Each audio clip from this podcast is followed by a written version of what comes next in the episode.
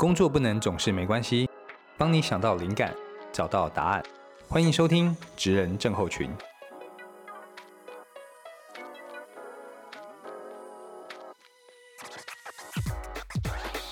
嗨，大家好，我是大班。那又到了跟大家聊聊职人症候群的时候啊。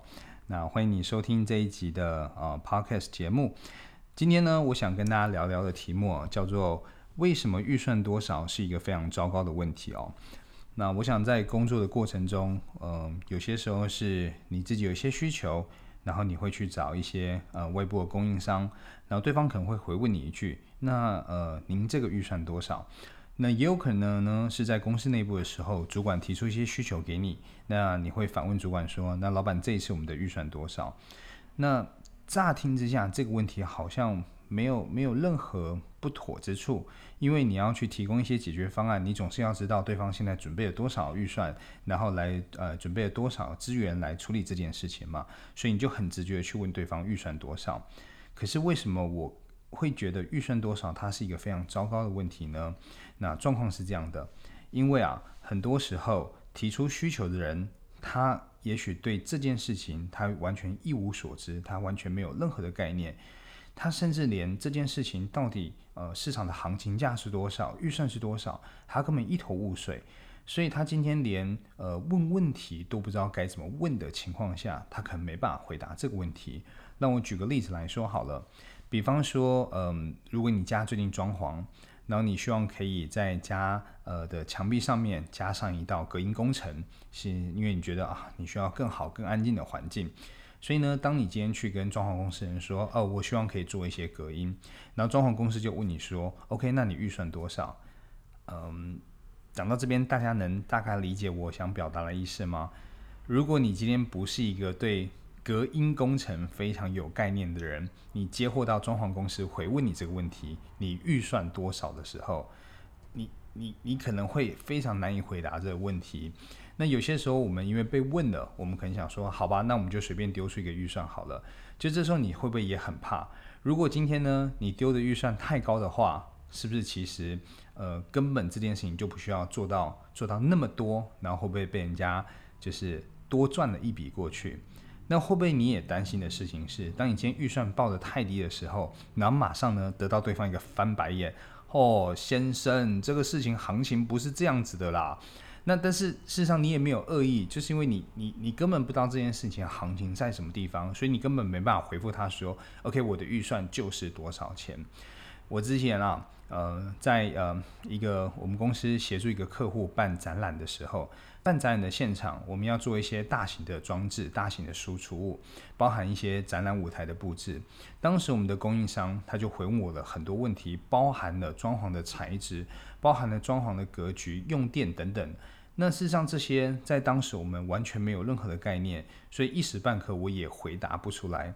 所以客户也也就顺着我的话跟我说：“哦，如果你你不知道这些东西的话，那那我们也没办法提供报价了。”乍听之下，好像双方的沟通都没有问题，他们的回答也没有错。但是不是我们可以有更好的方法去解决这问题，解决客户的需求？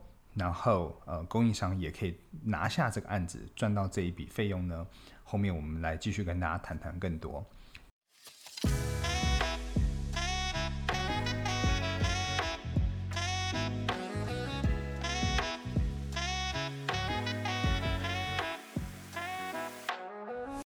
所以，预算多少这个问题，呃，对方能够回答出来。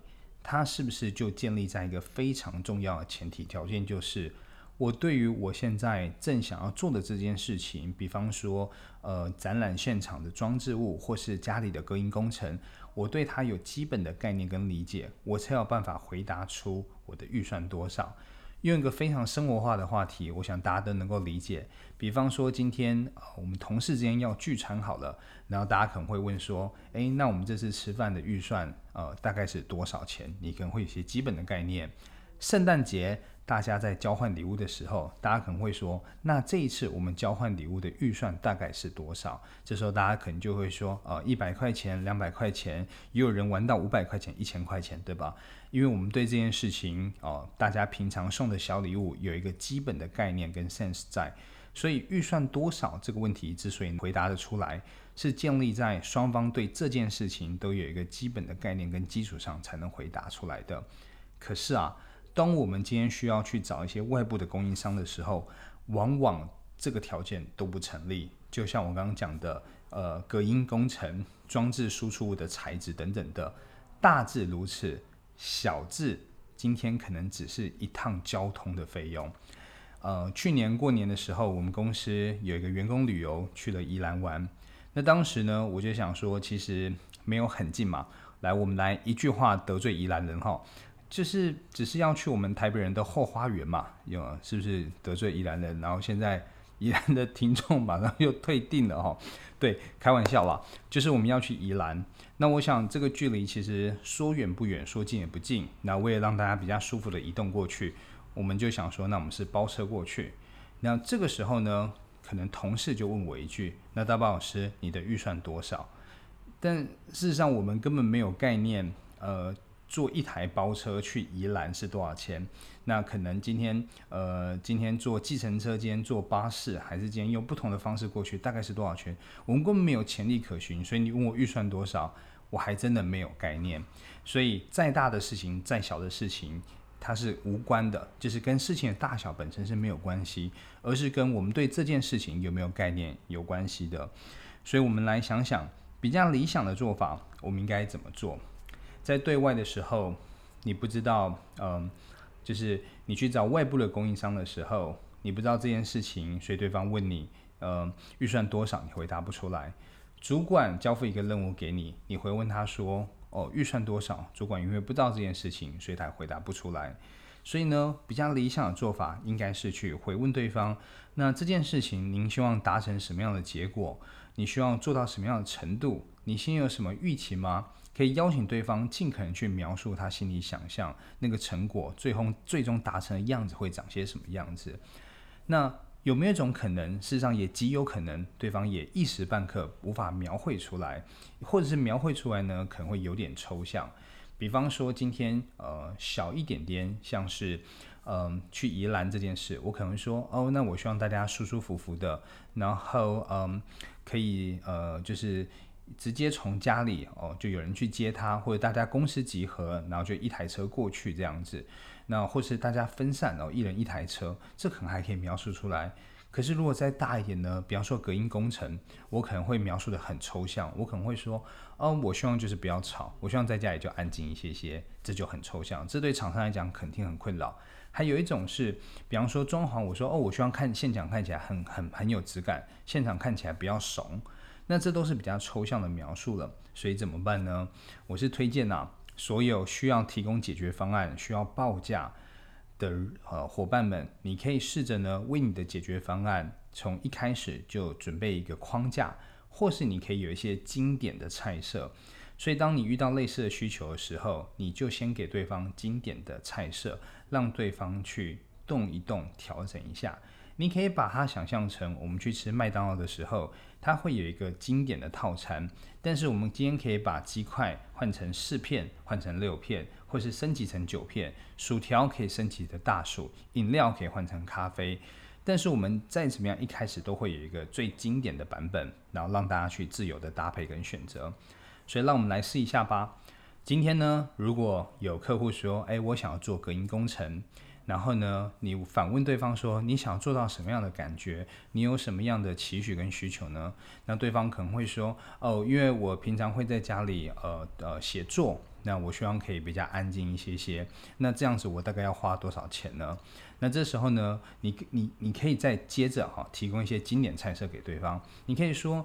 那一般来说，我们今天在做这装潢、做隔音工程设计的时候呢，大概有三种不同的级别。那第一种级别呢，大概就是隔壁邻居的一些呃碎碎小话语啊，还有小朋友一些打闹的声音，基本上都可以阻绝掉了。第二个层级呢，就是路边呃车子呼啸而过，或是按喇叭、垃圾车的声音，它可以被阻挡掉。第三个最高的层级呢，就是在同一栋大楼里面有住户在装潢的时候，那它可以被它可以阻绝掉那样的声音。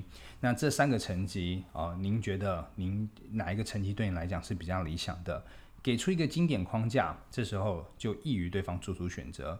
那每一个经典的菜色是不是又对应出他的预算？这样就比较容易啊协助对方做出选择了。更甚至，你可以主动的提出一些自己的建议。比方说，你可以告诉对方，那我的建议呢，是你做到第二个层级，因为呢，呃，邻居的一些呃声音啊，小朋友的一些吵闹，还有路边马路的声音，这是天天都在进行的事情。但是装潢啊，它可能不是每一年到头都有邻居在装潢的，所以我推荐您做到第二个层级。总的来讲，它可能在呃价位上面啊，呃性价比可能也高一些些。你也可以提出你自己的建议。所以呢，我们推荐给大家，呃，不要直接问对方预算多少，你可以反问对方，您预期做到什么样的结果？你对这件事情有什么想象？你的使用情境是什么？那你也可以主动的提出一些呃好的呃经典的菜色，然后几个不同的层级跟框架来协助对方尽速做出选择。总结一下，我觉得啊，真正好的专业哦，是能够呃快速的为对方建立一个整体的概念，并且主动呢提出易于理解的选项建议方案。这是以上今天的分享。为什么预算多少是一个非常糟糕的问题？希望大家会喜欢今天的分享。